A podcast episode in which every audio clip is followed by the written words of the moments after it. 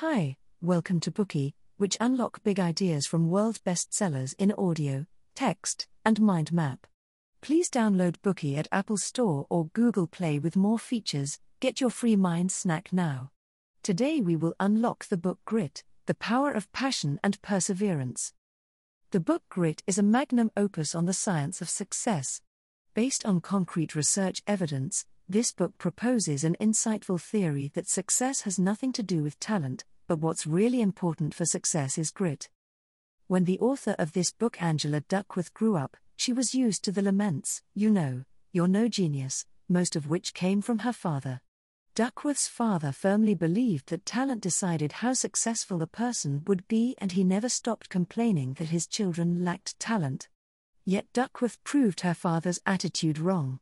She became a renowned psychologist at the University of Pennsylvania and a TED talker. She also won the 2013 MacArthur Fellowship, a highly prestigious prize.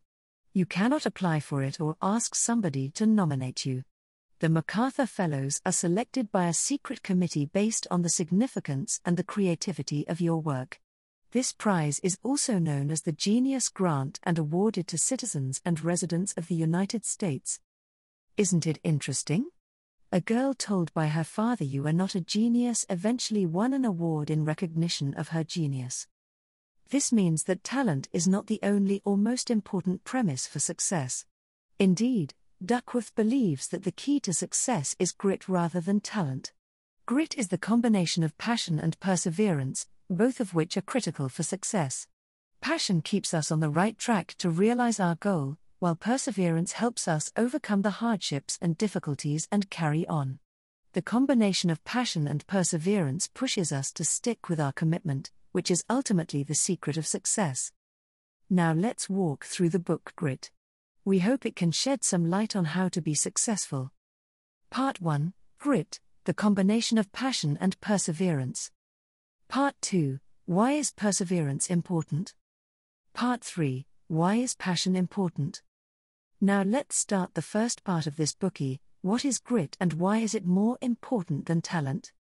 To answer these questions, we need to start with Duckworth's collaboration with the United States Military Academy at West Point. In this project, she found out that every person that had been recruited was extraordinarily talented, but talent alone could not get them through the demanding training programs, only grit can. Before the collaboration with Duckworth, they had a mystery at West Point. For a long time, West Point selected their cadets based on a system named the Whole Candidate Score. It was a weighted average of SAT or ACT scores, high school rank, expert appraisals of leadership potential, and physical fitness. It considered the applicant's talents in intelligence, leadership, and physical conditions in a holistic way. West Point used it to select 1,200 cadets from 14,000 applicants every year, which made it a very rigorous admission standard. But what made the Army scratching their heads was that such a thorough talent measurement did not predict who would make it through the grueling training program at West Point. Most dropouts at West Point happened during a ferocious training program named Beast Barracks. And West Point was surprised to discover that there was no relation at all between the whole candidate score and the dropouts in the Beast Barracks. Cadets with the top scores were as likely to drop out as those with the lowest scores. In other words, it seemed that it was not talent that allowed the cadets to make it through the beast barracks. That's why West Point asked Duckworth to look into the matter. They wanted her to determine what separated the wheat from the chaff. Duckworth accepted the challenge. As an experienced psychologist, she believed grit might be the solution of the puzzle and defined it as the combination of passion and perseverance. She subsequently devised the so called grit scale to validate her hypothesis. The grit scale consisted of two tests, one for passion and the other one for perseverance. Each test had five questions. The questions for the perseverance test could be something like I finish whatever I begin, while the questions for the passion test asked, for example, whether your interests change from year to year. Cadets scored each question from 1 to 5 based on how they matched the description. Their scores were then averaged to obtain the passion and the perseverance scores, which were then used to calculate the overall grit score. In practice, Duckworth's grit scale worked like a charm. It predicted accurately who would make it through the Beast Barracks in 2004 and 2005. The results clearly demonstrated that the higher the grit score of a cadet, the more likely they would master the challenge. It seemed that Duckworth's grit driven score better predicted the performance of cadets than the talent oriented whole candidate score. That means that grittier cadets would be more likely to succeed in the Beast Barracks irrespective of their talent. Grit, the combination of passion and perseverance therefore factors a lot more into success than talent when we face challenges. Apart from her work for West Point, Duckworth's collaboration with the Army Special Operations Forces also validated the power of grit. The Army Special Operations Forces is commonly known as the Green Berets. Their selection course is one of the hardest and most dangerous training programs in the world. West Point's Beast Barracks is considered like a summer camp by comparison. Duckworth also applied her grit scale to predict who would get through the selection course. Guess what?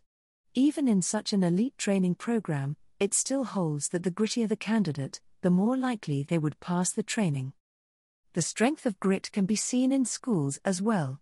Duckworth's experience as a teacher suggests that grit is more decisive than talent when it comes to academic performance. After quitting her job at McKinsey when she was 27, she chose to teach full time in high schools and universities. She noticed an interesting phenomenon. Some of her students seemed very talented, but their marks were just mediocre. In fact, some other students who were slower in learning but more hardworking achieved better grades.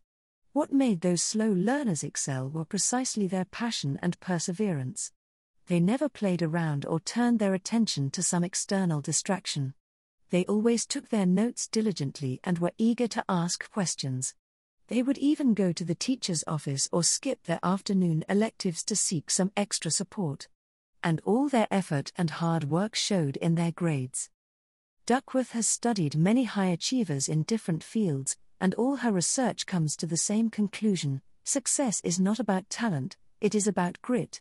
In fact, cultivating grit matters much more than emphasizing talent for most people. There are three sides to this. First, most people can achieve the desired success without being highly talented. Duckworth herself was a living example. She was by no means a genius in her father's eyes. Recall that her passion and perseverance won her a grant for genius, the MacArthur Fellowship. Second, Grit improves if you work hard to cultivate it, but talent evolves little and even doesn't at all. That's to say, we can shape our passion and perseverance through practice, and this is a reliable way to continuously improve ourselves and become more successful. In contrast, talent is innate, and hence the room for it to improve is limited naturally. So, if we rely solely on talent in our life, we will probably never become good enough to get what we want. Third, the older we are, the gritter we become. Duckworth once made a statistical analysis on the grit scores of a large sample of American adults. The results indicated that people older than 60 had the highest grit scores, while the people in their 20s had the lowest grit scores. In fact, as we get older, we learn to get through frustrations and failures, and this process ripens our perseverance. At the same time, we start to think about our life carefully and gradually figure out what really matters in our life, which in turn gives us more passion. Our grit scores can therefore improve over time. On the contrary, talent will change little in our lifetime, and some people even lose their talent with age. Here we can safely draw a conclusion that compared to talent, grit can increase as time passes by. It is worth investing our time and effort in cultivating our grit. Duckworth also points out that when we strive for success, our grit's potential impact is far beyond our imagination. This is because the relation between our effort and achievement is not linear but quadratic. Specifically, Duckworth proposes a theory which suggests that skill equals talent multiplied by effort, and achievement equals to skill multiplied by effort. This theory counts effort twice and thus leads to a quadratic relation between effort and achievement.